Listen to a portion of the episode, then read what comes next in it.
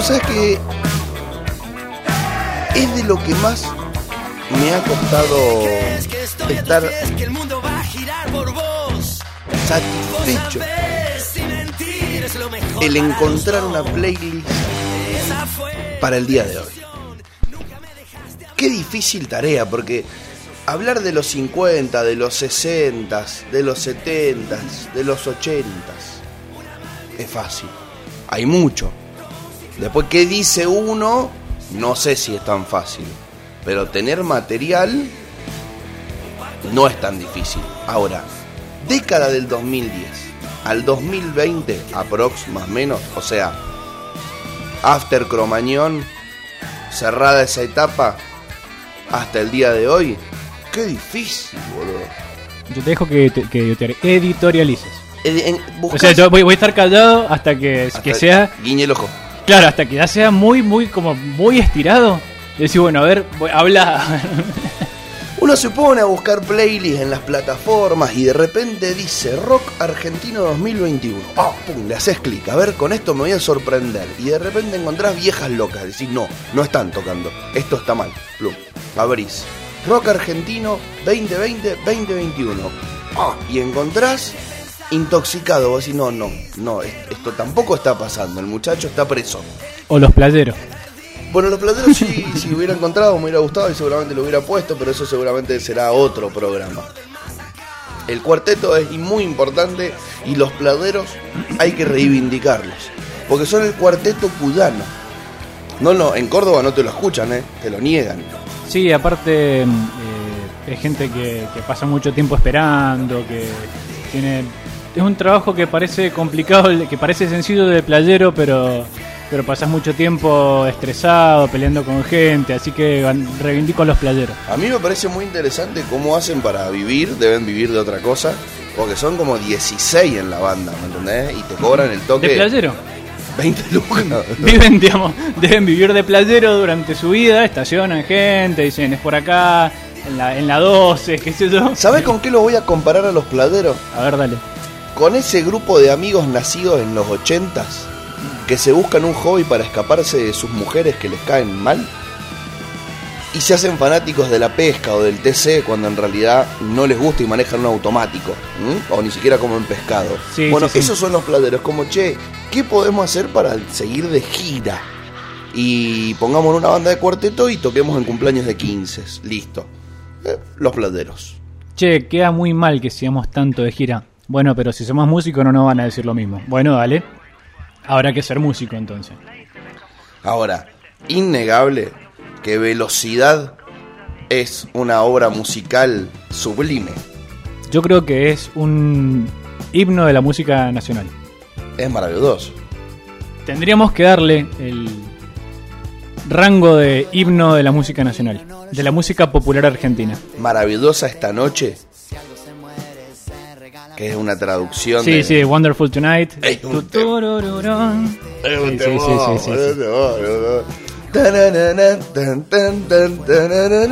temón, Cuando escuchás eso, es un riff que hasta Papo estaría orgulloso.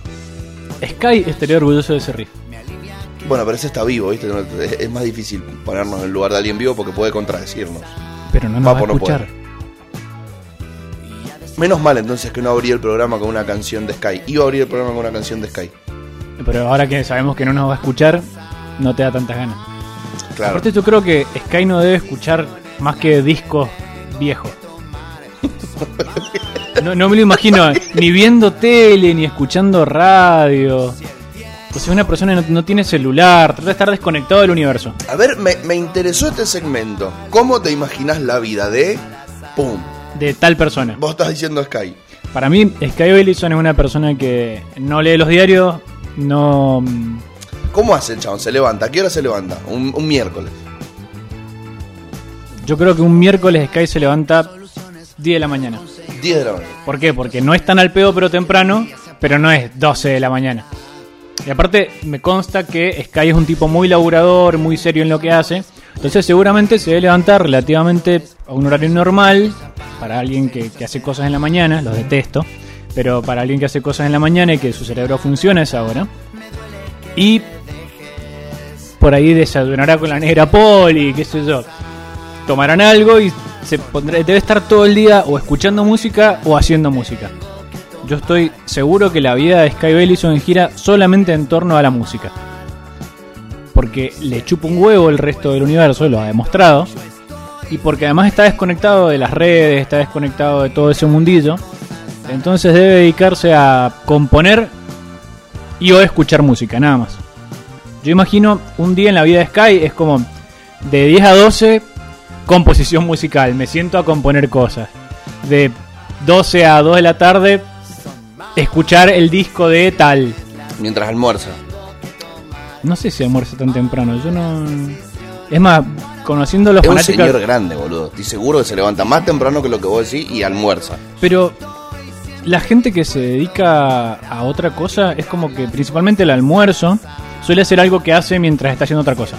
Así que no me extrañaría que Sky sea de esas personas que comen algo mientras está viendo, escuchando o haciendo X cosas. Como, che, mira, voy a componer algo y mientras tanto me como un sanguchito. Un sanguchito. Sí, sí, es que fuera de joda, la gente que es muy... Está mal alimentado acá, entonces a- Al menos de almuerzo, sí, sí, sí, sí. La gente que, que se dedica mucho a una tarea suele no darle bola a esas cosas como, ay, me voy a sentar a comer. Particularmente con el almuerzo. Por ahí la cena sí. La cena sí porque ya es un otro momento, ya es como que se terminó el día. Pero el almuerzo para muchas personas, no solamente en el ámbito de la música, en muchos otros ámbitos en los cuales en el ámbito empresarial pasa algo parecido. Es como que el almuerzo, a menos que sea un almuerzo por cuestiones de negocio, es algo que haces rapidito mientras estás pensando en otra cosa. Como bueno, sí, sí, sí, y seguís haciendo otra cosa. Así que no lo imagino como un tipo que se sienta a almorzar y bla, bla, bla. Bueno, yo sé que como vos decís, es muy probable que no nos esté escuchando, pero si Sí. es así, vamos a recomendarle que empiece a almorzar bien porque está grande. Está grande, Entonces hay que tiene cuidar. tiene que ir al nutricionista y, y comer bien. Sí, sí, sí. Todos los que nos escuchan. Nos Igual yo, a yo creo que debe bien. cuidarse igual, ¿eh? Para mí se cuida. Para mí se cuida Sky, ¿eh? No llegas a... No come ultraprocesado, decía. Va al Claro. supermercado, mira, da Mira, vuelta dicen la... harinas procesadas, no. Mm. Mm, ¿Qué es esto? Glunomofosfato de funfunfanfanfal. No, no lo quiero. de fafafa, no. Qué lejos que llegaron. Sí. Yo mirando, uh, mirá. Uh, mirá los glumofosfatos de fafafa. Bueno, hoy nos toca empezar con un nuevo gabinete del programa. Gabinete de la computadora, acá lo tenemos. Sería muy bueno. O con mi nuevo gabinete.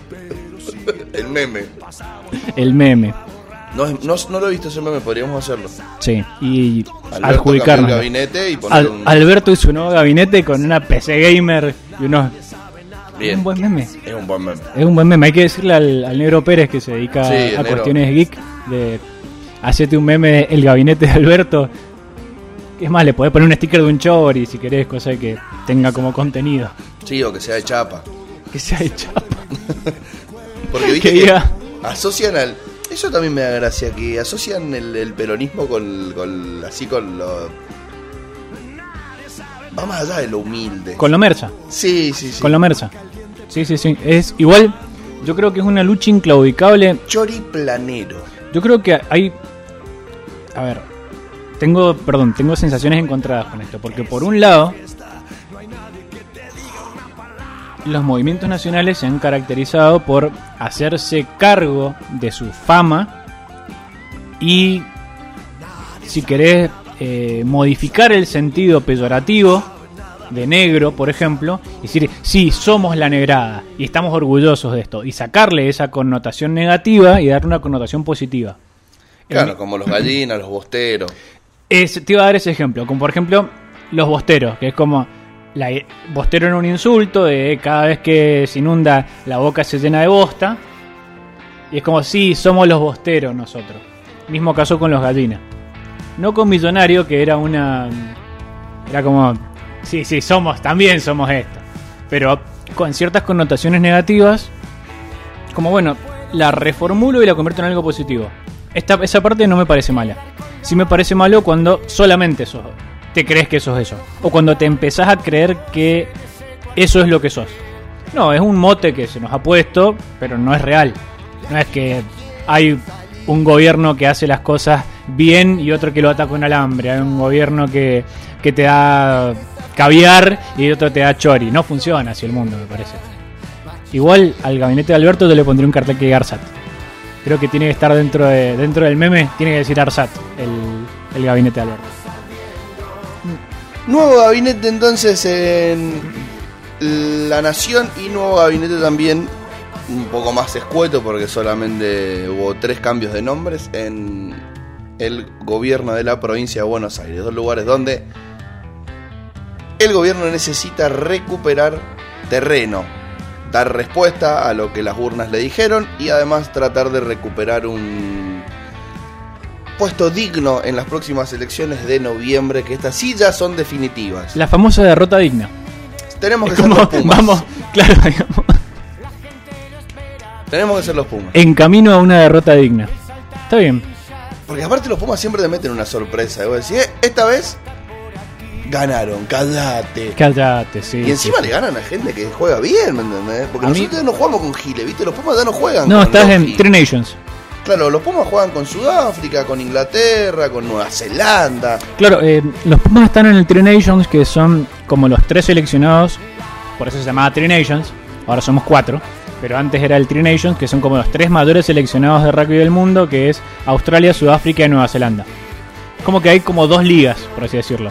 Tenés la, Liga Europea o la Europa, la Rugby League, creo que se llama algo así, que son varios clubes europeos. Y después tenés el Three Nations, que eran como los pulenta pulenta, que es Sudáfrica, Australia y Nueva Zelanda, más Argentina, que gracias en gran medida a una generación muy interesante que hubo de los Pumas, que independientemente de la cuestión deportiva empezaron a importarse, a- empezaron a importarse. Qué feo suena eso. Empezaron a darle importancia a cuestiones extra deportivas y que tienen que ver con la marca, tienen que ver con el entrenamiento, tienen que ver con varias cosas y gente como Agustín Pichot, por ejemplo, fueron personas muy importantes para decir, bueno, está bien, más allá de que juguemos mejor, metámonos en el circuito de rugby mundial y le ha hecho bastante bien a, los Pumas. También fue un interés de la federación a nivel mundial de rugby que quería que su deporte fuera un deporte olímpico. Pero eso, Entonces de, tenés que eso de la en las federación, naciones. claro, pero eso de la federación estuvo muy fogoneado por esta generación de rugbyers.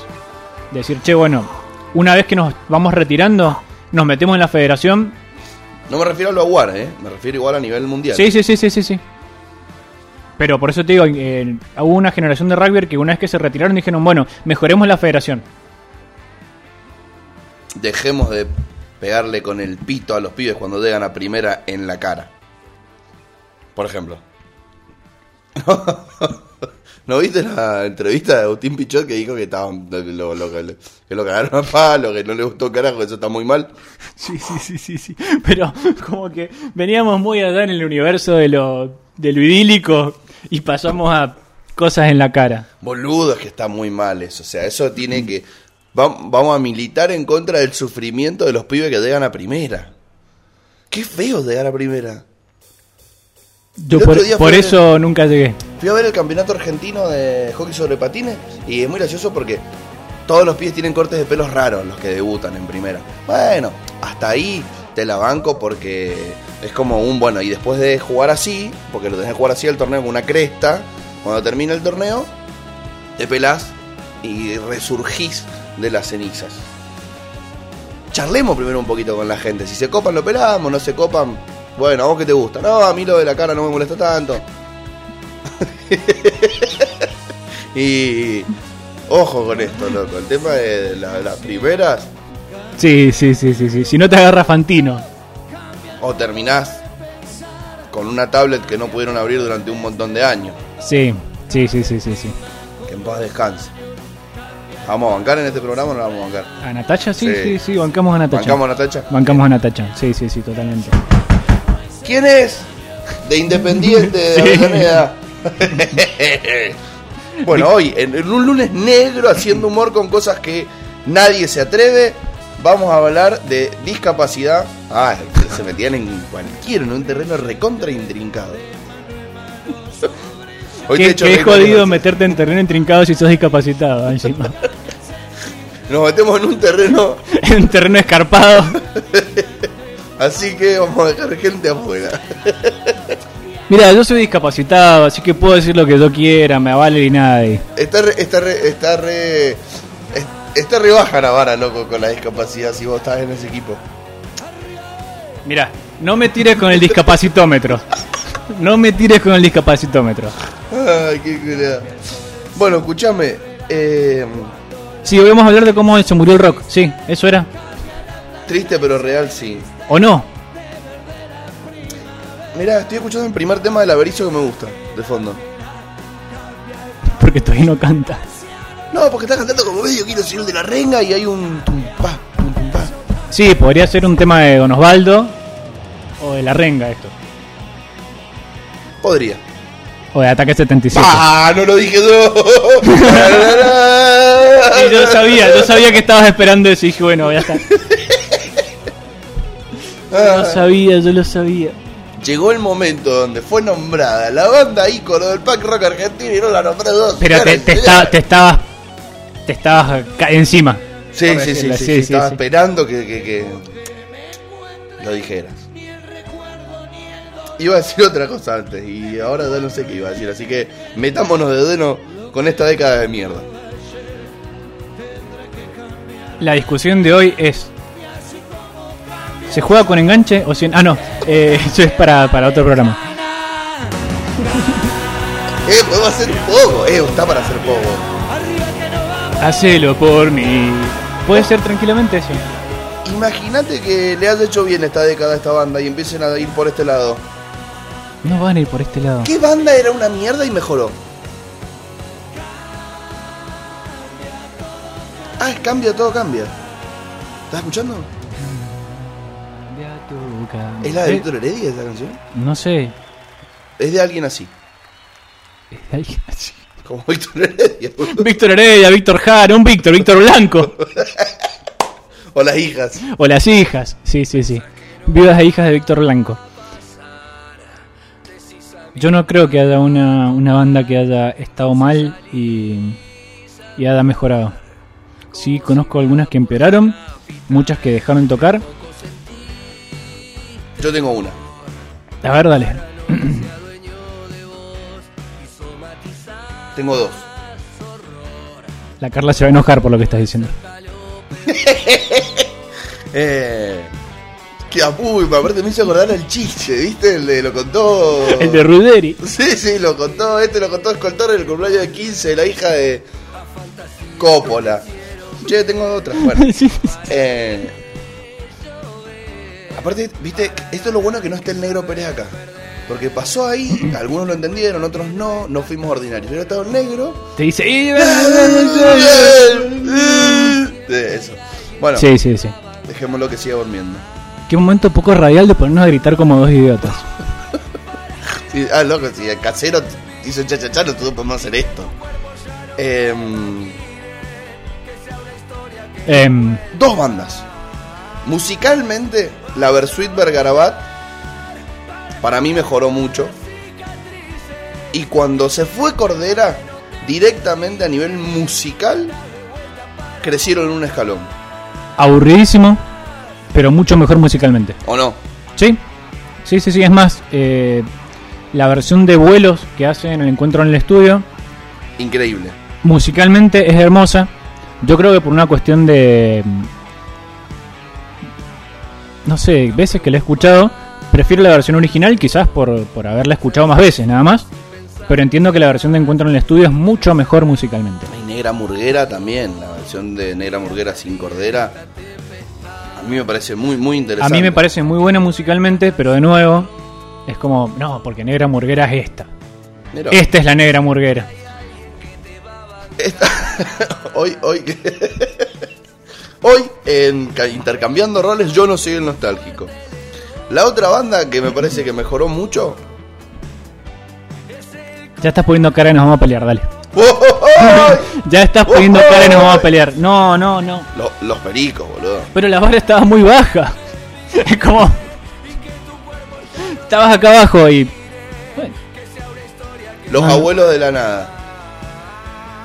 Pero eso no mejoró de los... Sí, cuando se murió, ¿no? Con el, el trolo de Miguel Abuelo, empezaron a, a tener mejores artistas. Cualquiera. Y así fuimos cancelados.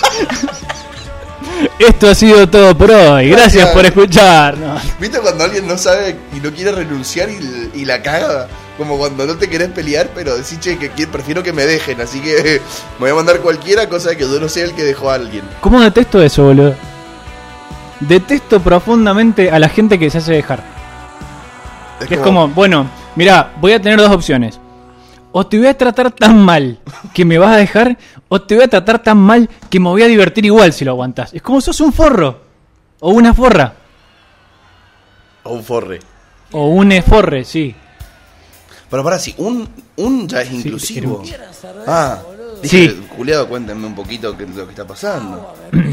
Sí, sí, es como, bueno, o soy lo suficientemente cruel como para disfrutar de mi crueldad. Y como, bueno, quizás no me gustas más, pero disfruto de ser cruel. Bueno, a vos. O me dejan. O bueno, déjalo, no seas cagón, no seas cagona. No sea cagón. Bueno, hablando de cosas polémicas, como lo que estamos hablando. Como todo lo que hemos dicho hasta ahora, lo que sí. ha pasado en estos 20 minutos de programa. Esta última década del rock está sesgada por la polémica también. No solamente porque empezaron a tener espacio bandas como La Berizo, sino por algo mucho más grave, y esto ya real fuera de chiste, Digamos, Es- empezando el programa en serio. Empezamos el programa en serio. Esta es la década de las denuncias eh, sexuales en el rock argentino. Finales de esta década, principalmente. finales, finales. Tienen que ver con, con una un movimiento que hubo en el mundo, si querés, que empezó a partir del, del Me Too, en el cual se empezaron a exponer a un montón de personalidades eh, por haber tenido casos de abuso, de acoso o actitudes misóginas. En algún momento eh, también empezó por ese lado y a replantearse la idea de cómo tus ídolos podían ser unos forros. De hecho, hay una página que era Tu ídolo es un forro, que se hizo muy famosa en, ese, en esa etapa. Eh, y con el cual, por obvios motivos, tengo sensaciones encontradas con todo esto, porque por un lado, hay cosas muy interesantes como lo que pasó con el cantante de dos minutos. De, perdón, de dos minutos, del otro yo. Te le estaba mandando en cana a otra persona que nada que ver. El Mosca, hasta Sí, donde nosotros sí, sabemos, sí, no ha hecho nada. O nadie lo salió a denunciar. Eh, Habrán estado de acuerdo, qué sé yo. No lo sabemos. Hasta ahora. Hay consentimiento.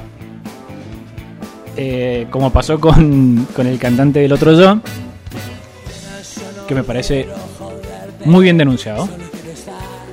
Eh, pero también empezó una cacería de brujas muy compleja. Y algo que no le hizo bien a la música, creo yo, no le hizo bien a nada, pero no le hizo bien a la música, que es lo que estamos hablando, que es eh, la idea de tenés que dejar de consumir X banda o tenés que dejar de consumir a X cantante porque si no, tal cosa.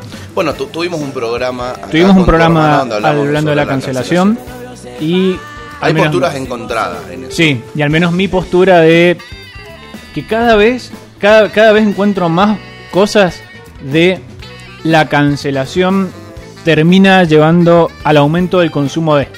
A la larga, que es algo que estuvimos hablando inclusive el programa pasado con el tema de las prohibiciones. Eh, a la larga termina, toda prohibición termina aumentando el consumo de. Luego de un... Sí, hay, hay que, hay que trascender ciertos lugares, ciertos nichos como para que eso suceda.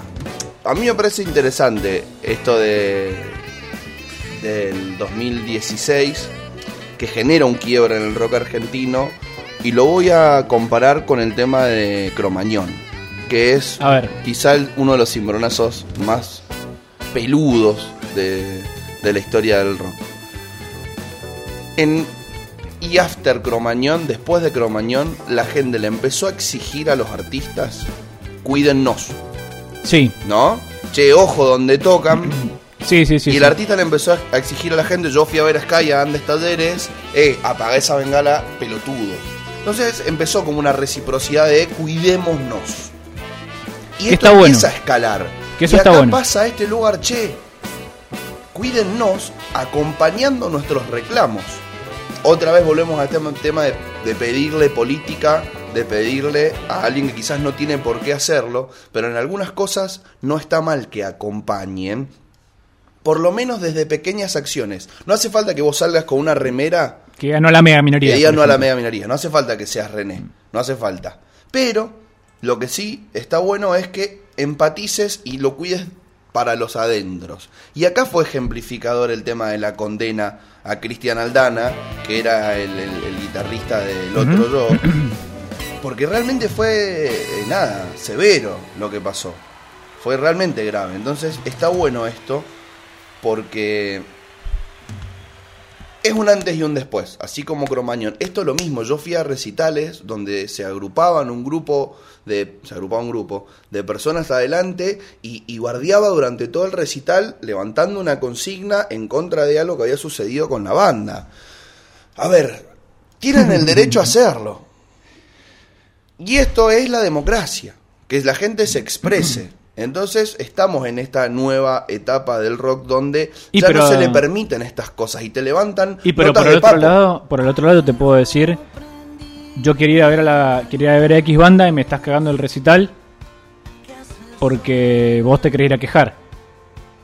Entonces, Y bueno, pero ese es como un vayan a cortar la calle a otro lado, que yo estoy yendo a trabajar. bueno, pero particularmente en este caso es estoy pagando por X cosa. Bueno, no es, no lo mis mismo. impuestos sostengo el Estado. Bueno, no, pero, pero, la, pero la relación entre impuestos y sostenimiento del Estado es indirecta. Otro día en otro programa discutimos cómo en realidad, es que sí, la otra vez estuve hablando un poco de eso, en realidad esa idea de, no, que yo con mis impuestos, mira, vos con tus impuestos no pagas nada. Absolutamente nada. Probablemente con lo que más pagues es con IVA. Eso da, genera mucha guita en serio y no es que vas a un lugar a pagarlo, lo pagas de forma indirecta. Entonces la- el financiamiento del Estado es indirecto, no es directo. Entonces no tenés un reclamo directo que hacer. Ahora, si yo me compro un auto, por ejemplo, y me dicen, no, mira, vas a poder sacar el auto dentro de dos meses porque estoy haciendo una manifestación en la puerta, es como, pará, amigo, porque me compré el auto. Acá yo tengo un reclamo directo. Si yo compro una experiencia, que es el ir a un recital, quiero disfrutar la experiencia que compré. Digo, y esto ya sea porque un boludo pone una bengala y no me y, y- y hace quilombo y frena un recital. Digo, no estamos hablando de una tragedia, digo que alguien prende una bengala y como ha pasado en muchos recitales en los cuales en el momento de que se prende una bengala, se dejan de tocar y dicen, che muchachos, paremos, porque tal cosa. O gente que se pone a cantar, porque obviamente si vos estás tocando arriba un escenario y adelante tenés 20 personas gritándote cosas, de mínima vas a hacer un recital de mierda. Y vos estás cagando a muchas otras personas que pagaron para ver un buen recital. Digo, si vos querés escrachar a, esa, a ese cantante, a ese bajista, a ese baterista o a ese guitarrista, me parece muy bien. El tema es cuando vos estás cagando a otras personas, porque ahí no estás cagando al bajista, al guitarrista o a esa persona solamente. Te estás cagando en todas las otras personas atrás que pusieron plata para ir a un recital. Andá y molestarlo a su casa. Molestarlo en su casa, molestarlo en el hotel. Así como, lo, como lo- las barras de los, de los clubes de fútbol que, que van y le tocan el bombo toda la noche en Brasil para que Independiente no duerma. Está bien, perfecto, eso es válido. Ahora, en el recital, entendé que hay gente que quiere ir a ver el recital. Y que y hay gente que, pese a que Cristian Aldana, por ejemplo, vamos a poner el peor de los casos, pese a que Cristian Aldana sea un violador, quieren ir a ver a Cristian Aldana y también están en su derecho de ir a ver a Cristian Aldana. Y vos te estás cagando en esas personas, no en Cristian Aldana, no, no solamente en Cristian Aldana. Entonces, yo creo que es, válido el reclamo, pero también hay que, ver a cuántas personas vos estás jodiendo en pos de tu reclamo y tratar de que las personas que jodas sean las personas que vos querés joder, no a otras. Sí, es re eh, controversial esto que estoy diciendo, por supuesto. Ahora, la verdad es que si no en algún momento caemos en la idea de, bueno, en pos de reclamar podemos, bueno, discutamos hasta dónde podemos hacer para reclamar.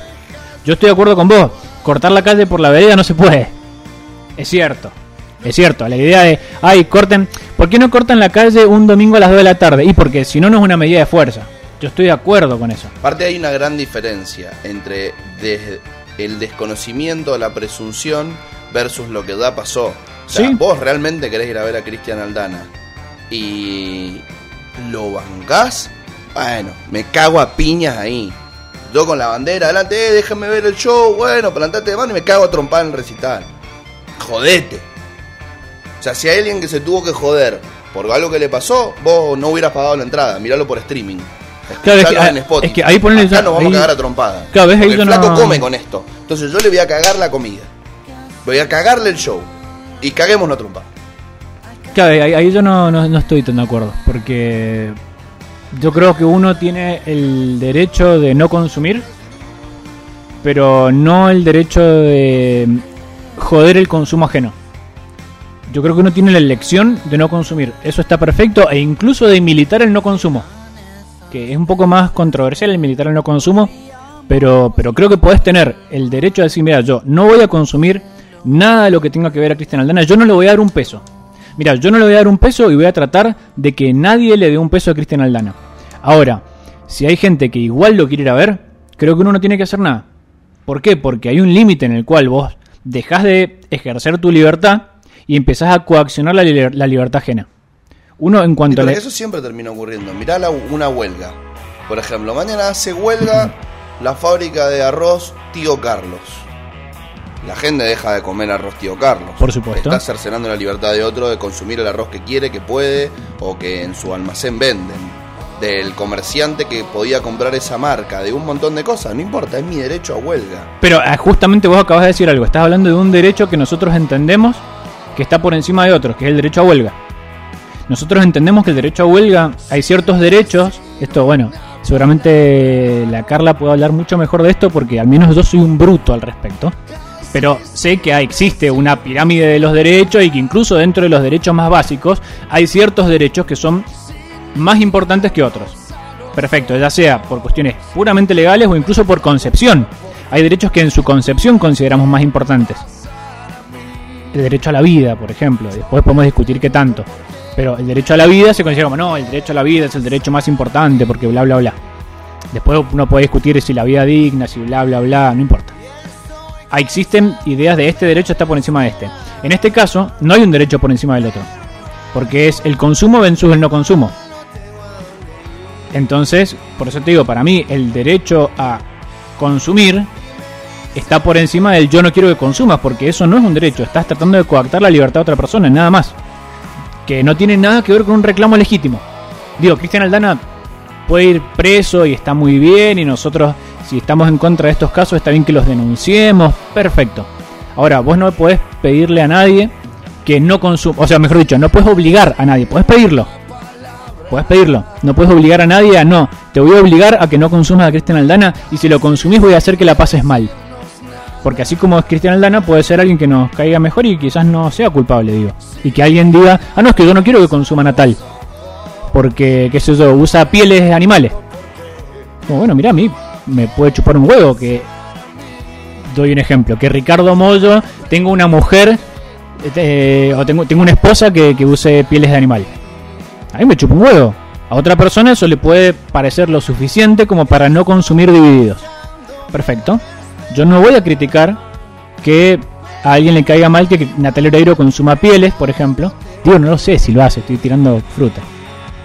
Y que por eso no quiera consumir a. Pero no me jodas a mí si quiero escuchar a. O si quiero irlos a ver. Y si yo veo un tipo que se pone, un tipo, una mina, quien sea, que se para delante de, un re- recital de divididos con un cartel que dice Natalia Oreiro asesina, Ricardo Mollo cómplice, y se pone a gritar mientras yo trato de escuchar un recital, y hermano, está todo bien con tu creencia, pero no venís a eso acá. Venimos gente que bancamos divididos y que queremos ver el recital. Andá y hacer un quilombo en la casa, hacer un quilombo en otro lado, pero no me jodas mi experiencia a mí que yo vine por otra cosa. Porque está jodiendo mi consumo, digamos, está jodiendo mi idea de querer disfrutar esto. Yo creo que ahí está el límite, el decir, che, perfecto, vos no querés consumir, no consumas. Vos no querés bancar a tal, no lo banques. A mí me parece que la efervescencia de las luchas por, por conquistar ciertas cuestiones que son importantes para quien las defiende, trascienden este tipo de, de entendimientos. Por ejemplo, los veganos metiéndose a la sociedad rural. Eso podemos llevarlo al mismo caso de, mirá, eh, acá estamos haciendo una doma de caballo, seguramente los van a cagar a latigazo los jinetes, no vengan por acá. Pero pasa también hasta en momentos donde no hay ningún tipo de violación de la propiedad privada o del derecho a show, porque por ejemplo en la puerta de un matadero abrazaban a las vacas. Antes de que entraran sacaban fotos, que las acariciaban, viste que los cajones tienen... Sí. O sea, los cajones, los camiones tienen, pueden sacar la casa. Em, los cagaron a palo también, los veganos ahí. La realidad es que es muy finita la línea de qué se puede, qué no se puede, dónde molesto, dónde no molesto. La realidad es que muchas cosas pueden molestar a alguien. Y perdón, es una línea que se está trazando todavía. Por eso, lo, lo que yo estoy diciendo al menos es un. Es una postura con respecto a. Che, miren, me parece que la línea tendremos que trazarla por acá. El tema es de ver hasta dónde escala. Porque, por ejemplo, con lo de Cordera, como realmente el chabón fue cualquiera la que tiró, cualquiera. Tuvo, eh, lo cancelaron de las radios, le cancelaron los shows, lo echaron de la banda, estuvo en riesgo de, quedar en cana, tuvo que hacer después un video pidiendo perdón, publicar eh, fechas de recitales donde hacían talleres de género. Eh. Entonces es como, bueno, listo. Como me mandé una cagada, hacemos todo esto para reivindicar lo contrario a mi, a mi error. Pero ahora, por ejemplo, en, Madrid están habiendo manifestaciones violentas anti eh, diversidad de género. Eso es loco, en cualquier momento te ponen un tema de. Si este flaco lo deja de escuchar la gente, te ponen un tema de. Aldana, ¿eh? Aldana, sí. Bueno, es meterse en un Yo tema. Soy un senador de libertades cuando la Es un tema re jodido este, pero de hecho hay una película recontracopada que está buenísima que, habla mucho de este tema de los medios y demás. Libertad de expresión no es lo mismo que ejercer mal ese derecho para desinformar, decir cosas que están mal, decir cosas que son mentiras o bancar a gente que no hay que bancarlo. A ver, acá por ahí, por ahí nos peleamos de vuelta, pero mi postura al respecto es que en gran medida la aparición de Vox tiene que ver con la excesiva corrección política. Y decís, ¿por qué? Porque en algún momento pasa eso y decís, bueno, ¿sabes qué? Si me van a cancelar igual, bueno, me voy a hacer, me van a cancelar bien. Eh, y hay sectores que pasa eso, que terminan corriéndose a la derecha o corriéndose por posturas que uno considera terribles quizá, y cercenadoras de derechos, frente al, bueno, si tanto me estás jodiendo por este lado, bueno, voy por este lado. Que algo que está pasando en varios lugares que es como, bueno, por ejemplo, pasa con, con los grupos de hombres con respecto al feminismo. Como, bueno, si voy a ser machista y voy a ser un machirulo, bueno, voy a ser un machirulo. Y aparece esa postura. Y gente que quizás en otro momento vos podrías... Hay gente que va a ser machista y va a ser machirulo igual, digo. Ahora, hay gente que quizás en posturas medio intermedias, termina corriéndose para la derecha en pos de la persecución que sufre del otro lado. Como bueno, de este lado no me putean, de este lado sí, bueno, voy al lado que no me putean. Con esto creo que es lo mismo. Y de hecho, eh, lo decía, voy a volver a citar una entrevista que ya he citado acá, que es la entrevista que le hacen a Noelia Custodio, que le hace Tomás Rebord, en donde tocan justo este tema de las denuncias y qué sé yo.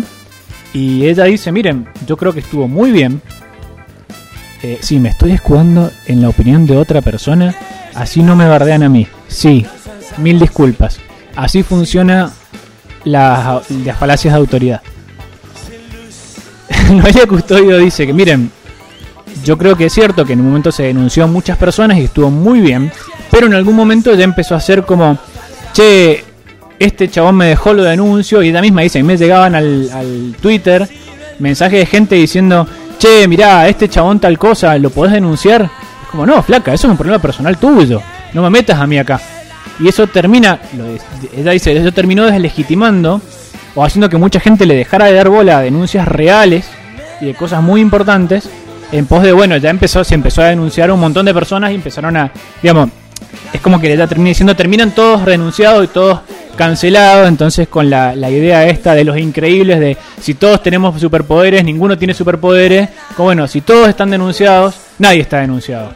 Si todos van a ser cancelados, nadie está cancelado. Sí, y creo que en algún momento se empezó a llegar a ese punto y creo que se, se fue acomodando eso a la larga. Entonces fue bueno, ni se denuncia todo, como pasó en su momento, ni como pasaba antes, que no se denunciaba nada, que era igual de horroroso. La idea es, ay bueno, sí, es normal que, que te abuse el cantante de una banda, sentiste bien porque te dio bola. Bueno, denunciemos, pero veamos hasta qué punto. Y creo que esa línea, por eso es tan ríspido el tema, es una línea que se traza constantemente, en el cual incluso quizás mi postura dentro de dos meses es distinta, porque es una línea que se está constantemente moviendo. Y hace quizás dos años, que es cuando, o tres años, que es cuando se puso muy en auge esta idea de, hacer denuncias a, a, figuras públicas. La línea estaba en un lado, hoy en día la línea está en otro, creo yo. Que creo que ayuda un poco más a la convivencia. No sé si está bien, no estoy haciendo un juicio de si está bien o está mal. Creo que ayuda un poco más a la convivencia, nada más. Probablemente dentro de dos años más la línea esté en otro lado. Ojalá, o creo que lo interesante sería que breguemos constantemente para que la línea esté en un lugar cada día más justa más justa para todos, ya sea para los culpables como para los inocentes. En esta década también pasa algo muy interesante para salir un poquito de, de temas complejos de temas complejos y meternos en otro, porque estuvimos discutiendo más temprano antes de que empezara el programa, mientras se nos reiniciaba dos veces la computadora. Entre otras cosas. Y mientras discutíamos el gabinete, sí, sí. Cuando discutíamos sobre eso, vamos a trazar un puente entre esa discusión y ahora. La gente no sabe cuál es esa discusión, pero se puede dar cuenta si entiende de lo que vamos a hablar ahora. Y si no, la podemos inventar. ¿Viste? Podemos, es más, podemos llegar a decir, como estuvimos charlando más temprano y hablar de, de el partido de River. No, no hablamos del partido de River, no, no importa. Decimos, no, viste que más temprano estuvimos hablando que... Sí, sí, sí. Viste que estuvimos hablando que casi hace un golazo River y le sacó el defensor de una manera increíble. Bueno, en el año 2019 se promulga una ley que es ejemplificadora a nivel mundial. La ley de cupo femenino en los recitales. Muy interesante. Este tema de la ley de, de, de cupo femenino empieza porque en la política argentina hay una ley que también se conquistó a fuerza de lucha de muchas mujeres, uh -huh. una cuota del 30% para las listas electorales. Que parece raro que haya que obligar. Digo, eh, Argentina es uno de los países en los cuales eh, por poco hay más hombres que mujeres. Sin embargo, no es, no es apabullante la diferencia entre hombres y mujeres. No sé, no, no somos Paraguay. Que otro día discutimos de por qué a partir de la guerra de la Triple Alianza Paraguay nunca se recuperó. Pero um, aún hoy tiene una excesiva cantidad de mujeres en comparación a la cantidad de hombres. ¿Paraguay? Paraguay. Sí, pues mataron a todos mataron los hombres. a todos los hombres, sí, justamente. Así que tienen una enorme cantidad de mujeres en comparación a los hombres, incluso hoy en día. Pero en Argentina hay un poco más de hombres, pero no es tanta la diferencia como para que esa diferencia se vea en las listas de que es abrumadora la mayoría masculina en las listas de todo tipo, ya sea legislativas, ni hablar de las ejecutivas. Entonces se hace una investigación y se empieza a dar cuenta sobre que en, en lo latino en general, en Argentina, se encontraba un 70-30 entre varones y mujeres. Uh -huh. Pero bandas con integrantes femeninos, menos del 13%. Y principales figuras femeninas, menos del 10%. Entonces se arma un equipo de 18 colegas para eh, redactar este proyecto y el grupo tenía su eslogan que era por más mujeres músicas en los escenarios. ¿Quién fue la figura política que se hizo bandera con esto porque se lo presentaron? Eh, la senadora mendocina Anabel Fernández Agasti lo promovió en la agenda política, es buena generando acuerdos, de hecho su campaña está centrada en eso, y consiguió el apoyo de Cambiemos y el peronismo en ambas cámaras, donde en el Senado fue 51 y en diputados 133 a 5. Y, y 6 que se abstuvieron, que valga uno a saber por qué. Seguramente hay dos de la izquierda que se abstuvieron porque no hay no binarios en el proyecto. Me gusta cuando vos te pones en esa postura, entonces no tengo que hacerlo yo. Entonces, eh, esta fue la primera ley en todo el mundo que establece un cupo femenino para eventos musicales, lo cual es muy interesante. Y acá va mi apoyo a ciertas críticas de la conformación del gabinete, que es lo que hablábamos más temprano, donde coincido con lo que vos dijiste, que me parece fabuloso. Hay que impulsarlo hasta que se normalice.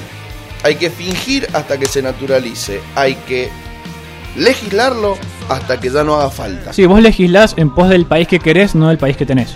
Porque además, a partir de esto, empiezan a haber surgimiento de artistas femeninas. O sea, Exacto. nosotros metámonos en el tema de la música y en los cinco programas que hemos hecho del rock argentino nos han costado un montón. O sea, en los 70 teníamos una, que era Gabriela. y seamos sinceros, Una, lo hemos forzado. O sea, ha sido laburo, ha sido sí. laburo forzado. de Y no decir, la che, escuchaba nadie. no, a ver, busquemos, ah.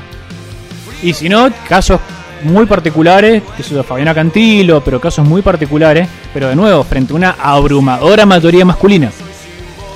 Acá empiezan a surgir otros nombres, que es algo rescatable y, y- y muy interesante de esta década, porque realmente hay rock acá en las mujeres. Sí. Fíjate que el tema de por ahí, el, el- el- el colectivo de hombres, cis, en su mayoría, empezaron a abrirse hacia otros tipos de música, ¿no? El hip hop, el trap, el, el- el rap, el indie. Y, y hay muchas mujeres en el tema del rock. A mí hay una que en lo personal me copa mucho, que es Lula Bertoldi, que de hecho ganó el premio a Mejor Grupo de Rock, Mejor Artista de Rock Femenino, ganó creo que un premio Gardel, y- Sí. inclusive el Gardel de, de Oro, sí, el Gardel de Oro en, en 2019. Y está copado porque esta gente solamente estaba en el underground. Y ahora si vos haces un festival y la tenés que llamar. Porque encima llaman al que más ticket corta. Entonces sí, bueno, listo, acá hay una piba, llamémosla. Y esta piba le va dando lugar a otras. Y nombrando y mencionando y llevando a la gente a escuchar. Porque Sí, un poco Eruca Sativa es eso. una cosa es el tema de por ahí el gusto personal en ciertas competencias, donde por ahí surgen frases como si a vos te gusta solamente ver fútbol masculino y no te gusta ver fútbol femenino, entonces te gustan los hombres, no el fútbol. No, en realidad me gusta cómo juegan a la pelota, yo entiendo que juegan distinto a la pelota, hay otro tipo de carga, etcétera. Pero acá en la música Pod- Podés decir eso que estás pensando, decilo. hay una paridad completa para Sí, mí. sí, sí. en sí. la música O sea, no hay. No, a mí me- me gusta cómo toca la guitarra los hombres. Claro, La no, a ver, voy a decir algo horrible, pero que hay que decirlo. Miren, desgraciadamente los hombres juegan mejor a la pelota que las mujeres en términos de el mejor de los hombres y el mejor de las mujeres. ¿Por qué? Y por una cuestión lógica, tenemos más años jugándolo, nada más. Y, más, y son más los hombres que juegan la pelota de chiquito que las mujeres. Si vos normalizás que las mujeres juegan el fútbol, probablemente en un par de años sean iguales. Ahora, vos primero tenés que normalizarlo Claro. en una situación en la cual no partimos de la misma base, es lógico que sea mucho más profesional el fútbol masculino que el fútbol femenino. Legislemos como se ha hecho, y creo que se está haciendo, hay una movida muy interesante dentro del fútbol femenino, para que se suba el nivel, para que se mejoren las Para que condiciones, empiecen a tener contratos profesionales. para que boludo. tengan contratos profesionales, para que sean televisados, para perfecto. Ahora entendamos que en el mientras tanto están en una situación de inferioridad. Y no está mal decirlo. Suena feo, sí, suena feo, juegan peor. Sí, juegan peor. No es su culpa. No hay que condenarlas por eso. Ni condenar a los hombres por jugar mejor la pelota. Tienen más años de entrenamiento, entrenamientos mucho más profesionales. Eh, fíjate, si no, las condiciones en las cuales entrenan los equipos femeninos de fútbol y las condiciones en las cuales entrenan los equipos masculinos. La cantidad de directores deportivos, psicólogos deportivos, tecnología que está al servicio de los equipos masculinos y la carencia que hay de todo eso en los equipos femeninos. Bueno, obviamente con mucha más tecnología, mucho mejor desarrollo y muchos mejores y mayores cantidad de presupuesto y de profesionales, vas a tener un mejor resultado en la mayor cantidad de las veces. Después podés tener grandes jugadoras, como han habido grandes jugadoras, pero son excepciones, porque tienen mucho menos recursos que los hombres. Ni hablar de contratos, promociones y cosas que, que no tienen hoy en día. En cambio, como decís vos, en la música hay paridad porque una persona con una guitarra es una persona con una guitarra. Y han habido a lo largo. Ojo, también ha habido en su momento, pasa que creo que empezó desde antes, pero también en su momento fue una cuestión de hombres. En su momento también era el, la guitarra y los instrumentos musicales eran usados por hombres y a lo sumo la mujer podía llegar a cantar y más o menos. Pero desde hace mucho más tiempo eso se fue modificando. Lo cual nos hace ver que cuando las cosas se empiezan a modificar, a la larga llevan a cambios importantes. Y te llevan, como decíamos recién, a bandas, la voy a volver a nombrar, pero me parece una banda maravillosa como Eruca Sativa, que tiene a dos minas que la rompen, pero la rompen, la descosen directamente. Y que están, si, si no son la mejor banda eh, naciente de, de toda esta década, creo que pegan el palo. Y sin la y en este caso particular creo que no hay necesidad de decir, no, voy a nombrar a Gabriela, pero la tenía que comparar con Sui Generis. Donde todo bien Gabriela, pero Sí, con Manal, Generis. con Manal. O con Manal. Manal. Yo O sea, todavía estaba- O sea, todo bien, todo bien, amiga, pero Manal, Almendra. Tenés- Bueno, acá yo creo, por ejemplo, Eruca Sativa está al nivel o por incluso por encima del 90% de las bandas actuales, de hombres, de mujeres, lo que sea. Me parece una monstruosidad lo que hacen esas, esas minas. Que igual es re gracioso. ¿Viste la frase el rey ha muerto, viva el rey? Sí, Yo voy a acuñar una nueva. a ver, El rock ha muerto, viva el rock. hay un poco de eso en esta década. En el 2020 yo le voy a dar inicio a que lo que quiera hacer rock es rock y me voy a colgar de las pelotas de trueno de que si les gusta o no da igual, pero son el nuevo rock and roll y bienvenidos los artistas que se sienten que hacen rock por más que su estilo musical en 148 subgéneros a la derecha o a la izquierda tenga o no la palabra rock al mundo del rock and roll. Porque el rock como rock, y acá si bajamos por esta lista nos vamos a encontrar algunas bandas que conocemos, Guasón, Sturf, La Mississippi, Pierre, sí son lanzamientos de 2021. La Versuita es el Ciro. lanzamiento, Ciro, Fito Páez, Fito. eh, Bueno. Calamaro. Fito hizo el Gardel de Oro, lo, lo ganó este año Fito, con un muy buen disco. El indio sacó tres temas hace nada. Y el indio viene sacando. Y la, mm, la carrera solista del indio empieza a finales de, los, de la década de los 2000 y es toda década de 2010. La, la, la parte solista del indio. Sí, sí, que, la es que a mí me parece genial. Ahora, digo, como para poner un poco de, marco teórico a esto, es cierto que hay bandas que van a continuar, Dividido, Ciro, Las Pelotas, Versuit, y se van a ir modificando con el tiempo, Catupecu. Y son las bandas que además de que la gente las quiere seguir escuchando porque están buenas y trascendieron y siguen vivo y siguen tocando y se van a morir en esa, son las bandas que el establishment de la industria musical necesita. Porque hoy un pibe que te puede sacar realmente un disco autogestionado, tener su música en su eh, página web de internet que le sale el mantenimiento anual 2 lucas, eh, y no le va a servir a la Sony. Porque no va a cortar 250.000 tickets, que es lo que necesita la Sony. Ya no se venden discos. Ahora comprar un disco es algo como, nada, un, acto nostálgico, culturoso. Pero hoy Sí, en sí. día hay, hay un montón de pibes que van surgiendo. Acá en Mendoza hay un pibito que quedó de viaje egresado hace dos años, que se llama Manu Pose, que un- tiene 20 años de San Rafael. Y al pibe lo escuchan en muchos lugares pero grupos chicos, o sea, se, se está empezando a ver esto, la atomización del mundo de la música gracias al internet. Hoy todo La atomización del consumo.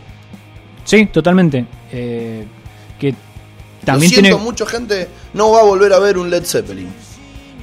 No por ahora, al menos por cómo viene la mano. Por cómo viene la mano, por ahora no va a aparecer eh, un nuevo Sui digo, para meter un ejemplo de rock nacional. O un nuevo Los Redondos.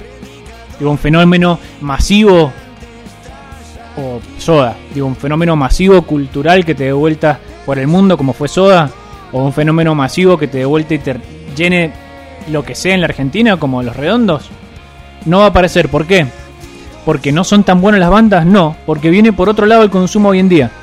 Tiene mucho más que ver con lo que decías vos, eh, las plataformas de, de pay. Es como un pay per view, pero tiene un nombre, eso que no me acuerdo. No importa. Este, Pagar para ver. claro, es, es como plata- porque no es pagar para ver, es Pagar para pagar escuchar. para escuchar en este caso. Pero esta idea de pagar por el consumo viene más por ese lado, de los streamings de YouTube, de pagar para consumir o que te paguen por el contenido que haces, pero de forma mucho más directa. No, que no sea a través de discográfica y qué sé yo, además, algo que ya hemos hablado en programas anteriores, hoy en día es mucho más fácil tener tu propio estudio de grabación.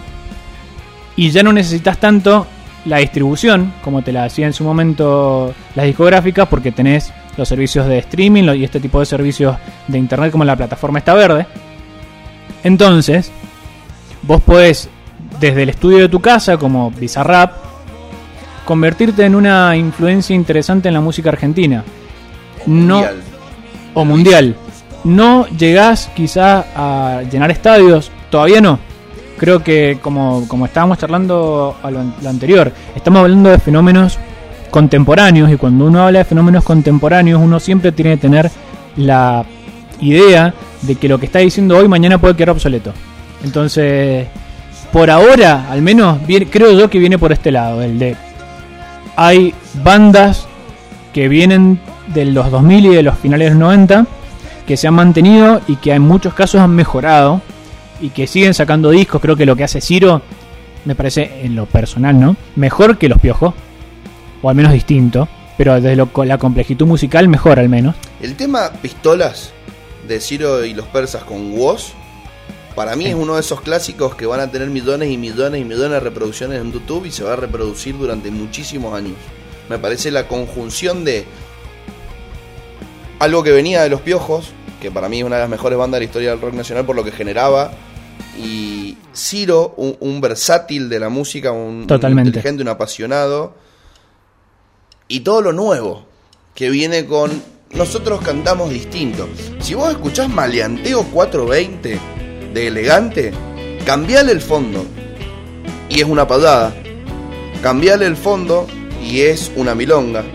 Cambiale el fondo y es un trap. Cambiale el fondo y es un rock. O un punk. Sí, sí, sí, totalmente. A mí me parece que el rock hoy abriga muchas más espaldas que, que antes. Te das cuenta en los mismos recitales, hoy vas a ver a bandas que son por ahí las, las más fuertes de la actualidad. Eh, él mató. Y hay pibes de 12 que fueron con el papá. Y pibes de 40 que no son papás de nadie. Y están en el mismo recital. Totalmente. Te encontrás con que se abrió. Ya el rock no es solo de las juventudes. O las juventudes ya son un poquito más grandes. Y ya no solamente sos joven hasta los 21, 22, 23 pasa en los Cosquín Rock, en los Pepsi. Para bien o para mal, digo. Sí, sí, para ver. Es, algo generacional de que se ha, se ha extendido lo que consideramos juventud. Y creo que mm, las bandas que aparecen también tienen que ver con algunas cuestiones importantes, que es haberse criado en los 90, con la televisión, con la cultura a partir de los 2010, de esa década, la cultura del meme, la cultura de la referencia, hay varias cuestiones que empiezan a estar presentes en la música. hay una banda en particular que te voy a nombrar que si bien no me gusta, valoro, que es El Cuelgue. Ah, me gusta. Eh, el Cuelgue es un conjunto de personas que se juntaban a fumar porro e improvisar en algo que también marcó mucho a nuestra generación, que es el stand-up y la improvisación. Creo que todos tenemos un amigo que quiso ser stand-upero o que hizo un monólogo. Eh, algunos lo fueron. Eh, entonces es algo de nuestra edad, de nuestra generación, de la importancia y el furor de la improvisación y del stand-up. Parque acuático del cual que me parece un temor. Me gusta, me gusta. Aparte, eh, musicalmente es muy interesante porque con una guitarrita hacen algo difícil corte Silvio Rodríguez, o sea, acordes muy difíciles de pasar de uno al otro, hay un virtuosismo en esa guitarra. Cambian constantemente de ritmos, no solamente en parque acuático, tiene un par de temas donde por ahí pasan de un candombe a algo más lento y después tiene musicalmente son muy interesantes los tipos, pero ellos dicen, miren, nosotros nos juntamos a fumar porro, a hinchar los huevos y tocábamos. Y por esta idea de la improvisación, el cantante y no las bandas en sus inicios. A ver, después sí llegó un momento donde Charlie García dijo, che, ¿quién es el mejor bajista? Lo damos por teléfono. Hola Pedro, hacemos una banda, dale. ¿Quién te no, no, pero, me pero... Moro y, y Lebón. Bueno, Claro, no, no, en no, no, momento no. eran tres. Sudeneris, vos lo contaste la historia de Sudeneris. Eran un grupito de amigos donde tres días antes de un recital se bajaron tres y quedaron dos. weón. Claro, no, no, pero era gente que se quería dedicar a la música. En el caso del cuelgue particular, eran un grupo de amigos que no querían dedicarse a la música, hinchaban las pelotas. Todos tocaban instrumentos, pero no se dedicaban a la música. Era como, bueno, como por ejemplo, mirá, nos podemos juntar un día nosotros a comer un asado y los dos tocamos la guitarra, como podemos. Entonces por ahí podemos hinchar los huevos con la guitarra. Ahora no nos dedicamos a la música. Bueno, el tema es como si un día nosotros dos decimos, che, boludo, ¿Pero y ¿Es una si- apreciación o lo dicen ellos? No, no, eh, lo dicen ellos no les creo tanto. No, no, Porque alguien te eh, lo subió a YouTube, alguien. Tiene, tiene- es que pasa que tienen un momento de, profe- de profesionalización posterior, que incluso para ellos les resulta medio traumático. ¿Por qué? ¿A qué viene todo esto? Como te decía, era gente que se dedicaba a hinchar los huevos con la música e inventaban las letras. Y de hecho, incluso cuando empiezan a presentarse en algún barcito, eran medio una especie de improvisación musical. Agarraban y le decían muchas veces a la gente, bueno, a ver, díganos un tema. Y che, hablame de, de que subió la carne. Y empezaban a improvisar una canción sobre que subió la carne. O agarrar parque acuático, por ejemplo, y cambiarle la letra para que tenga algo que ver con la suba de la carne. Era un grupo cómico, de hecho ellos dicen que su mayor influencia es cha cha cha. Y todo por dos pesos. Ellos empiezan tratando de ser un grupo cómico. De hecho tienen una canción que escuché el otro día donde empiezan con un delirio absoluto que como si fuese una especie de... Vos seguramente la debes conocer, yo la, la escuché, no me acuerdo el nombre ahora. Empiezan como si fuese un, un- lugar, como un, un circo, una cosa medio rara. donde empiezan a decir enanos enjabonados y cerdos, como estamos acostumbrados, por lo ocurrido, por lo que es de público conocimiento, les pedimos que por favor cada uno acuda solo con dos chorizos por persona. Es un delirio que vos decís, esto es, de- esto es casero. Y ellos, durante un tiempo, se dedicaban a eso, a flashear arriba un escenario, incluso cuando ya estaban tocando. Ahora bien, cuando tienen que grabar el primer disco, que se llama Beatriz, creo, pero puedo estar tirando fruta. A ver, Eh, Producción. producción, a ver, me, me busca por favor primer disco de El Cuelgue, que yo estoy diciendo que se llama Beatriz, pero puede no llamarse así. El tema es que cuando graban este disco, que le vamos a decir Beatriz, después discutimos, se tienen varias discusiones internas que llevan a la modificación de la banda, porque en gran medida varios de ellos no querían ponerle letra a, a sus discos. Era como, no, mirá, nosotros nos subimos y tenemos más o menos una melodía y metemos cosas. Y como que en su momento les cuesta el decir, che, Parque Acuático va a tener esta letra. Porque antes el sentido era que le cambiaran la letra constantemente y funcionaba más como una murga o como un espectáculo de improvisación más que como una banda musical. Y frente a la necesidad de grabar un disco, es que dicen, che, bueno, a ver, entonces los que se bajan del proyecto, bájense y empezamos a llamar músicos profesionales que nos den una mano. Y ahí se forma la, la formación que conocemos hoy en día, que es en un grado de profesionalización en lo musical. Pero incluso en su etapa previa a grabar un disco, eran una especie de banda de improvisación musical, cuya idea era muy influenciado, por eso estamos hablando, las influencias de los 90, cha cha cha, todo por dos besos, todo por dos besos, todo por dos pesos, el humor absurdo, era bueno, la improvisación y el humor absurdo llevado a mezclado con la improvisación musical. Eso termina en una banda que es el cuelgue. Que de hecho eh, tiene, más allá que no es una banda que he escuchado mucho, así que quizás otra persona la entenderá mucho mejor. Pero por ahí, por lo poco que he escuchado, veo que su música tiene muchas referencias cortitas, referencias culturales, referencias a. Ni siquiera a veces es. Ay, voy a hacer referencia a. No, no, referencias muy cortitas como hablar de, de Orteguita. Que son referencias que te llevan a una época. referencias el parque acuático. Me parece Sí. Un temón por eso también. Sí, sí, sí. Parque Acuático, por eso justamente uso, este- ese tema porque es de los pocos que he escuchado varias veces. Volvimos a vivir en los Volvimos, 90. es que el Volvimos a vivir en los 90 está muy bueno porque es una doble referencia. Es una referencia personal de. Porque el Parque Acuático tiene mucho con la idea de volver a la, a la niñez. Entonces tiene como la doble referencia de Volvimos a vivir en los 90 de yo vuelvo a mi niñez, que fue en los 90, y el marco, digamos, o lo- la idea política de decir volvemos a vivir en los 90. Entonces tiene muchas referencias y Una barra, como diría. barras, barras, pensalo. Y que tiene que ver con algo que es una, la- cultural nuestro, que es la idea del meme. El meme es la referencia. La idea del meme es una referencia constante. Y es algo que a nosotros como generación nos divierte mucho. El hacer referencia a... De hecho, creo que si uno se pone a, ver el consumo propio, estamos muy acostumbrados a consumir cosas que nos hagan referencia a. Y nos causan gracia que alguien diga, usted se tiene que arrepentir de lo que dijo. ¿O qué pasó ahora la puta madre? ¿Qué pasó ahora la puta madre? Las referencias de los Simpsons. Loco, ¿cuántos años hemos repetido? Estamos hablando de comida, ¿verdad? Eso. Está, y, todos sabemos lo, de lo que estamos hablando. De comida. Y el que no sabe, no lo queremos en nuestro equipo. Exactamente. Somos una generación que vive de la referencia. Y que vive de la cultura del meme. Entonces aparecen estas bandas que hacen referencias, que hablan de hecho, en gran medida creo que el surgimiento y la explosión del freestyle tiene que ver también un poco con eso, con que el freestyle y el hip hop se nutre mucho de la referencia, se nutre mucho de hacer referencia a para tal cosa. Y es algo que disfrutamos mucho como generación. Entonces, por ejemplo, para decir que el rock no está muerto, aparecen estas bandas como El Cuelgue, que es una banda mm, nueva en cuanto a cómo está armada en cuanto a las temáticas que toca, en cuanto a musicalmente lo que expresa.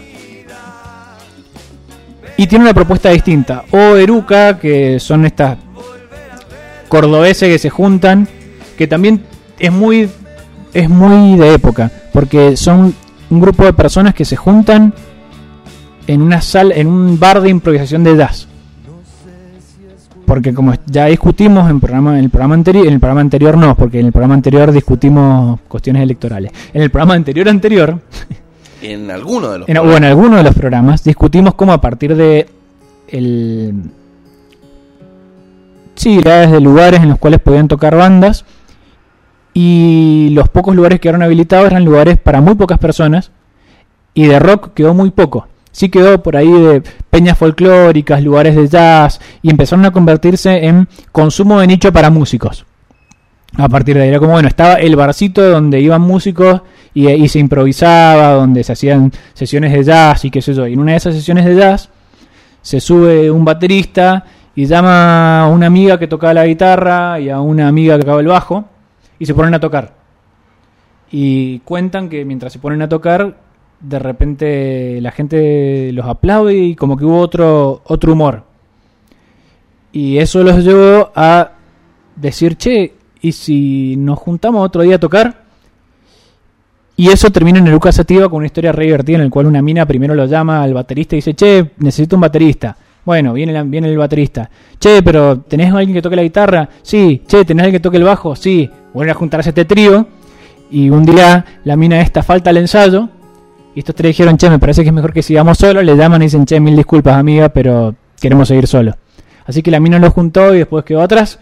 Pero eh, de, un barcito de improvisación de jazz termina saliendo otra gran banda. Pero también frente a esto de que no hay lugares en los que se pueda tocar.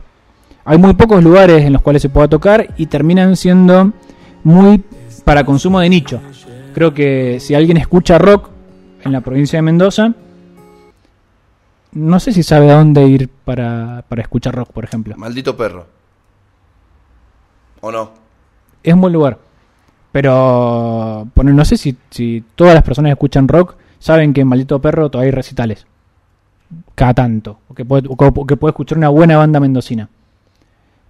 Que eso no ocurría en otro momento. En su momento charlamos lo que fue bueno, ni hablar de la perla donde se juntaban a tocar, pero es como que hemos, hemos vuelto a esa época de la perla de once, de grupos de músicos que se tocan a, que se tocan a juntar, que se juntan a tocar en espacios reducidos y no esos lugares más masivos como fue Cemento, como fue Cromañón antes de, lo que ocurriera. Es como que ha habido un retroceso, lo cual no significa, digo, como para poner un poco de esperanza, que no se pueda volver en algún momento a lugares más masivos. Pero sí, frente a lo que ocurrió, se ha vuelto un poco al under, o se volvió un poco al under, Sumado que quizás hoy no sé si es tan necesario el recital masivo, por eso que estuvimos charlando con el tema del streaming, el tema del paper, pay o pay to hear o como sea que se, que se diga. Esta idea de que ya no hace falta que te vengan a ver 10.000 personas, porque te pueden escuchar 10.000 personas, igual. O puedes hacer un recital por streaming donde te, te escuchen 10.000 personas, sin la necesidad de hacerlos jun- de juntarlos en un estadio. Boludo, pero si la otra vuelta un DJ, que no me acuerdo cómo se llama, que toca con una mascarita en plena pandemia, es Slipknot. tipo, tipo de Adman 5. Bueno, DJ algo tocó adentro del Fortnite. Me gusta DJ No, algo. O no, o no fue el Fortnite. Bueno, en, un, en, un, en el Minecraft, no sé. En algún mapa de algún mundo de mierda de esos videojuegos de PlayStation. eh, eso no lo digo porque sea viejo, lo digo porque. Sí, sí, alguien te diría momento boomer, te va a decir No, en no, este yo, momento. la mejor consola es la PC y, y aguante el Diablo 2. Era el nostálgico de los videojuegos, el muchacho. Aguante el Metal Slug y el Marvel vs. Capcom. Escucha, en un, Uno. en un momento, en un en plena pandemia, en uno de estos videojuegos, elegí el que es el que Sí, más te sí, guste. sí. ¿Cuál es uno donde hay un mundo y pueden haber muchos al mismo tiempo? Fortnite, ponele. Por, por ejemplo, Ponele bueno, Fortnite. listo, en el Fortnite tocó un DJ y habían 30.000 personas conectadas viendo eso. O sea, vos. Como, como si fuera un programa de. un capítulo de Black Mirror. O sea, los pibes estaban adentro de su computadora, caracterizados con un personaje que se arman ellos, viendo un DJ tocar adentro del juego. Maravilloso. Increíble. Qué lindo hechizo de fondo, ¿no? Es que yo creo que se viene por ese, se viene por ese lado hasta ahora, como estábamos diciendo. Todo Tengo esto un par de bandas para recomendar. A ver, dale, dale, dale. Primero les voy a recomendar que escuchen música mendocina. Primero les voy a recomendar que no escuchen a Cristian Aldana. Luego. Primero, primero le voy a decir a la que tocaba con Cristian Aldana que si no sabía nada de lo que pasaba, me cuente qué música está haciendo ahora que tengo ganas de seguirla escuchando. Y si, y si sí sabía, no le voy a decir nada, porque, porque acá hay mucha imagen eh, no audible en este programa y espero que se entienda lo que a donde quiero ir. Bueno, hay una banda que se llama Mugre, con B corta. En vez de U, ponen la B en Mugre. La B así como nosotros cuando decimos Perón vuelve. Claro, sí, sí, sí. Ellos se autodefinen como una banda de synthwave, ghost o post-punk, con una estética y producción low-fi proveniente del black metal, sumada a la influencia del pop de los 80s. Esto es algo muy divertido que pasa en las bandas de ahora, o sea, es como Sí. todo... ¿Vos qué sos? Y yo soy. Psycho Bolche. Sí, ¿Qué querés tomar? Tráeme un sombrero de hombre con perfume Con- y una manzana flotando en él. Dos de atún, una de choclo, tres de pollo, una de carne. Timbuktu, eh, Así, bueno, esto pasa mucho, pero es una banda que hoy quiero recomendar. La Gran Tortuga, otra banda eh, que quiero recomendar. Jujeña. Jujeña. De otro país, como Casu. que ellos se autodefinen como un abismo de ríos energéticos conformado por desgarradores sonidos de guitarras explosivas. Parece un sketch de Capuzoto. Tony Pimentero, ¿no? ¿Cómo se llamaba? ¿Viste? El, de- que era el, el manager de... Sí. el otro de... ¿Cómo se llama? Tony Pimienta, una explosión, una explosión musical. Sí, sí, sí, sí. Susi Pirelli. La acabamos de escuchar recién en Sí. uno de los temas. Susi Pirelli. Mirá cómo se define. Nace en forma de señora y criatura de fantasía. En su música resuenan el canto hondo de gitanas, los ojos de Liza Minnelli, saxos y sudor latino, un guaino para burlarse de estar tan enamorada, billutería y margaritas. Sacala del ángulo. Pipo Chipolati. Bueno, camperas. Y no estoy hablando del libro de poesía. Ah, Ah, si bueno. alguien entiende Ah, bueno. eso. ¿Sabes que me gustaría acordarme el nombre del pibe que me regaló ese libro? Que hizo una obra de teatro donde yo la musicalicé. Yo tocaba la guitarra con otra chica. Éramos cuatro y me acuerdo el nombre de una. Soy muy malo. ¿Los dos tocaban la misma guitarra o.? Yo tocaba la guitarra, la otra chica tocaba el violín. Ah, no, porque como dijiste, los dos tocamos la guitarra, era como, che, mira, me, me haces la cejida que podía hacer, Sí, podía hacer tranquilamente. Yo conocí profesores de guitarra que por ahí a sus alumnos le hacían. hacer la cejida porque. No, no, él le hacía la cejida, Ah, claro. le ponía el dedito y el otro iba con los acordes, obviamente con estos tres dedos. Hacía de transportador. Así de transportador. Era como el pelado Statham. Ujú. El Jason Statham de los instrumentos. Claro. El profe de guitarra. Bueno. ¿Viste que vivimos en la referencia? Camperas. Otra banda que se llama, que es un dúo, La Vida en Familia. Que después eh, tienen hijos y suman más gente. Ah, no, no tienen hijos y suman más gente. Ah, ¿no era eso? ¿No era los Sims? Sí suman más gente. Eh, los muchachos de la secta. El que está al frente de esta banda es como Biondini, pero más gordito. La sexta sección, sí. Interesante, son bien rock and rolleros. Tienen un tema que a vos te va a gustar, que se llama El rock and roll lo inventó la CIA. Esas cosas ahí me divierten. Esas cosas a vos te copan. Es que a vos te, a vos te gustó la charla de, de la salsa, por eso. Los muchachos de la secta, Medalla Milagrosa. Medalla Milagrosa ya está bien. O sea, Sí, la medalla milagrosa ya me da como... A mí me da ganas de escucharlo, yo le escucho un tema. Vos decís, ¿cómo, ¿cómo se llaman ustedes? La medalla milagrosa. Yo te escucho un tema. después Agrupación Capitán. También te la vamos a recomendar. Francia con S, que son dos pibes. Boedo. Si vos sos hincha de San Lorenzo, podés escuchar este tema. Y si no sos hincha de San Lorenzo, también podés escuchar esta banda porque está buena. Y de acá de Mendoza, vayan a escuchar a todos los pibes que tenemos ahí en la lista en esta aplicación verde que se llama Manso Indie y tiene muchas bandas eh, mendocinas. Eh, vayan a seguir lo nuevo que se viene de, los Ayej, del Juan y el Simón. Eh, para, para contarles un poquito a la gente, uno estaba en Usted Señálemelo, para mí una de las bandas más copadas y fugaces de esta nueva etapa de- del rock. Realmente musicalmente me parecían muy buenos.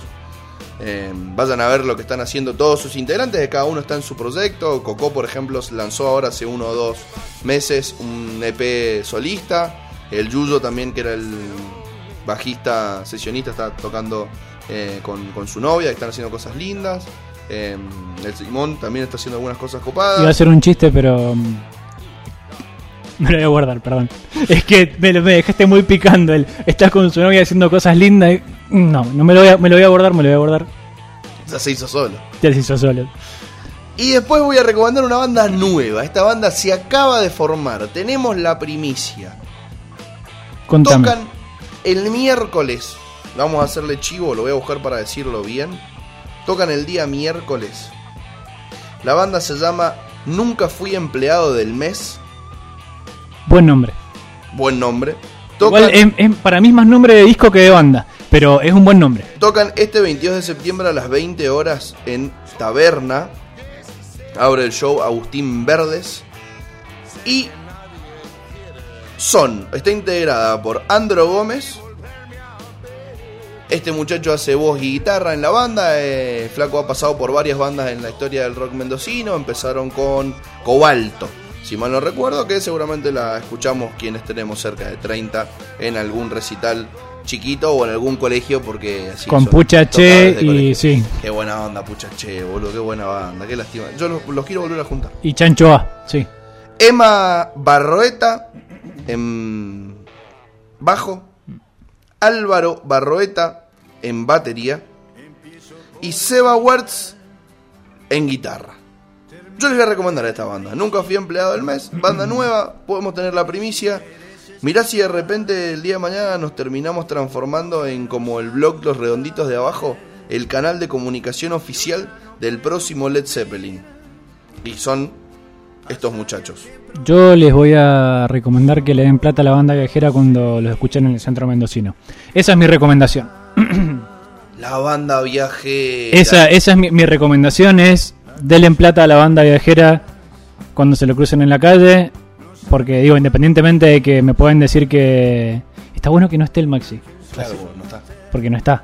Pero independientemente de que, que claramente hay Ah, una hay un conflicto de intereses, digo, Va, no está acá. eh, Maxi. Más allá que me pueden decir que hay conflicto de intereses o que puedo ser tendencioso, me parece que lo que hacen es una genialidad y se merecen se merecen que les tiren unos mangos y pasan y disfrútenlos. Sí, loco, alta banda la banda viajera. Es O sea, por ahí no, no, nos- no nos damos cuenta. Esto otra vez. eh, espero que no escuche esto mi hermano, si no se agranda. Pero. O sí, que se, se ponga contento. Pero la, la ventaja que tenemos de tener eh, músicos. que me consta que son grandes músicos todos. De gran nivel, tocando a la gorra en la calle, es una locura. Es una locura tengamos gente de tanto nivel tocando a la gorra en la calle. Realmente es interesante cómo una pequeña pasadita por la puerta de la cadena de café americana te puede alegrar la mañana, ¿no? Cuando tocan los pibes. Sí, sí, sí, sí. Pero bueno, también hablo un poco de esto que, que así vamos con la parte fea. Hablo un poco con esto de no hay lugares para tocar, no hay demasiados lugares para tocar y termina siendo más negocio tocar en la calle que que poder ir a un bar. Pero bueno, Sí, pasa. Mirá lo- lo- lo- los 345, que el más conocido es Sub. es sub, sí, sí. Nada, se ponía una pista y rapeaba sobre la gente que iba pasando en la, en la galería Caracol. Y de repente, sí, listo, FMS entra en un circuito y ya está, se mantiene ahí. Porque ya llegó y hay que tener uno del interior, uno de este, un gordo, un negro, hay que tener de todo. Entonces, bueno, hay que tener uno del interior. No es Sex Education esto, No, pero, pero podría serlo. pero podría serlo, sí, sí, sí. Entonces, me parece un, un gran mensaje para terminar este programa y Sí. terminar este ciclo. Y Escuchen me- música siempre. Hay algo que también me gustaría aclarar, que es para esa gente que por ahí se enoja y tiene esa idea nostálgica mala, porque creo que no, no, no toda nostalgia es mala, pero la nostalgia mala es la nostalgia que te enoja con, con el presente. Está bueno recordar y recordar con cariño, pero no está bueno recordar y que eso te enoje con el presente. Entonces, a toda esa gente que, se enoja y dice, no, que el rock está muerto, no, que ahora no hay nada, que... Tengamos en cuenta que, que hoy quizás más allá del rock, que como ya hemos visto en todo el programa, hay bandas de rock nacientes y siguen existiendo. También me parece bueno aceptar que quizás la juventud hoy en día se ve representada por otros géneros. Como que podemos hablar otro día, como es el trap, como es, el pop, como bueno, son lo mismo que charlamos ahora de la improvisación y el freestyle. Pasa que el rock ya no se juzga como podría hacerlo el Maxi, que pasa su termómetro purista musiquero de vez en cuando y dice, el tango es 2x4, el es 3x4, el es 8x2. eh, el rock 16, se llegó a un sí. lugar donde el, el rock es rock. No se basa en cuántos compases tiene, cuántos los integran, si las bandas tienen baterías sintéticas o un flaco pegándole a tachos, A la batería. a tachos de, de pintura. ¿no? Sí, ¿Eh? sí, sí, Como sí, los sí. locos estos de esta hay una murga Sí. eh, que está re buena y para mí son recontra rockeros. No me acuerdo ni cómo se llaman ahora. Pero hay un montón de bandas que Vamos a decir ahí- que es agarrate Catalina para... Listo, agarrate Catalina. Hay un montón de bandas que están re buenas y quizás propiamente no hacen rock como género. Pero Dalo parodió Capuzoto. El rock también es una actitud más allá de un género. Sí, sí, sí, y, no- y yo creo que no hay que volverse loco al respecto. Eh, como estábamos diciendo, cuando uno analiza fenómenos contemporáneos tiene que saber que mañana hay COVID y capaz que nos morimos todos, o no sé. Digo, hace dos años pensar que íbamos a pasar casi dos años encerrar nuestras casas y que iba a cambiar abismalmente nuestra realidad Sí, viendo- era una locura. Viendo a los Caligaris por streaming. Claro, entonces, hacer tanto análisis, decir, no, es que vamos, a lo sumo lo que podemos decir es, che, me parece que vamos más o menos para este lado. Ahora, no nos volvamos locos porque capaz que mañana pasa otra cosa. Disfrutemos, disfrutemos de la música, disfrutemos de... No seamos cerrados, entendamos que quizás el mundo irá al trap y tratemos entonces de que haya buen trap. Quizás no haya más rock y el mundo vaya al trap. Bueno, a los que nos gusta la música tratemos que haya trap de calidad, entonces, y no vivamos como, como nostálgicos al pedo. Y tengamos en cuenta que seguramente van a, van a, ver van a seguir apareciendo, perdón, bandas nuevas de rock y bandas interesantes. Y escuchemos, no juzguemos y apoyemos lo que nos guste.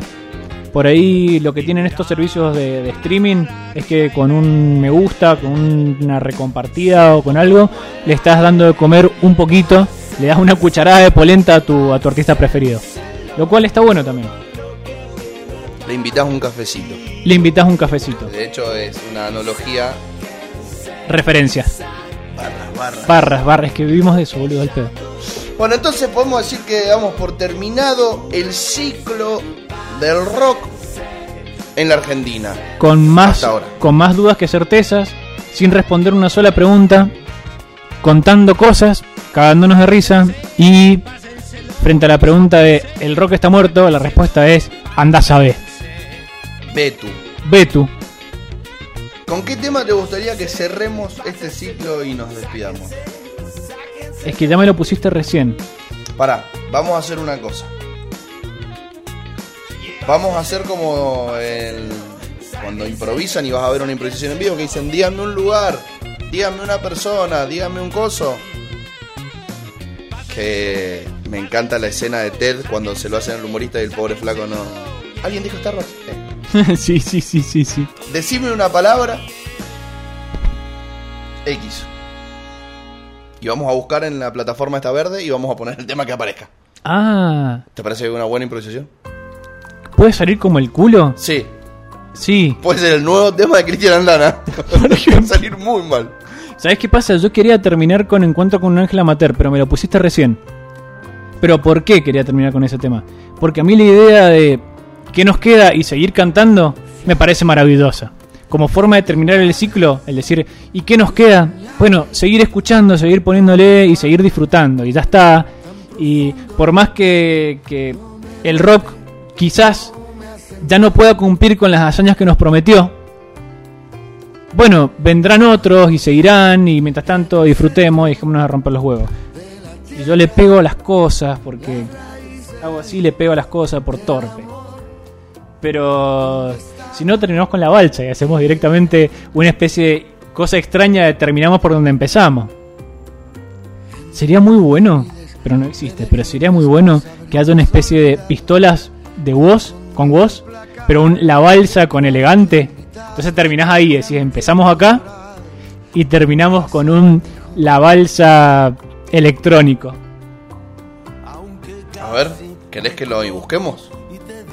Yo creo que sí, podemos buscar y Uno nunca sabe qué hay en el infinito mundo de la plataforma roja con un play. espérenos plataforma roja con un play, ya llegaremos.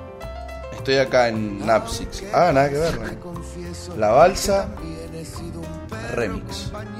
Aparte es gracioso porque hemos hablado dos, juro que no estoy estirando, era algo que quería decir, pero me había olvidado. Hemos hecho cinco programas y creo que no hemos dicho en absolutamente nada. Pero no como algo malo. Hay mil cosas más que se pueden decir.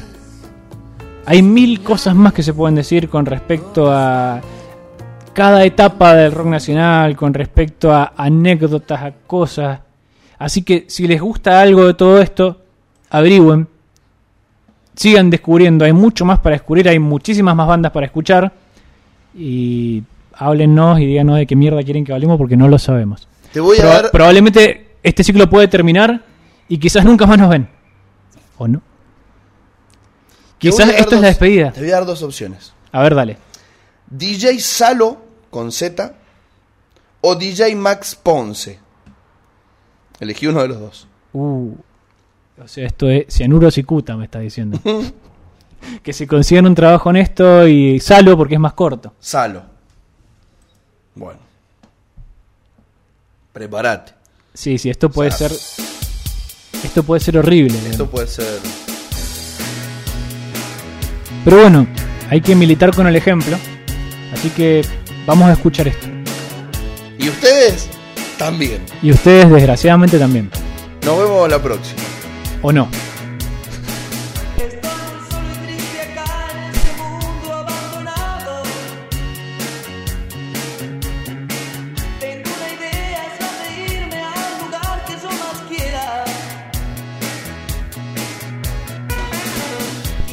Che, perdón, vuelvo. Eh, nada, DJ Salo, conseguiste un laburo honesto, una mierda tu tema.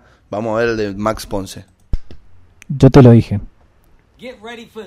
Pensaron que nos habíamos ido, pero no. Ahora ponemos propaganda. Esto, es- Sí, sí, sí. No, esto, esto es así. Esto es así, no está, no está preparado. Oh, este es mejor. Ahí ya te gustó más. Ya te gustó más, ya te metió a ritmo bailable. Esto ya es un remix. Sí, sí, sí, sí. Canta desde adentro de una bañera, listo, Livia. Tengo una idea increíble al lugar que soy. Dale.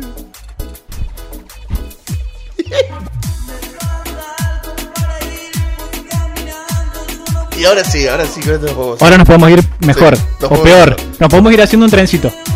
Venga, producción, nos vamos haciendo un trencito. Todos juntos. Nos vamos mejores Nos vamos mejores. Y volveremos quizás mejores aún. y seremos millones.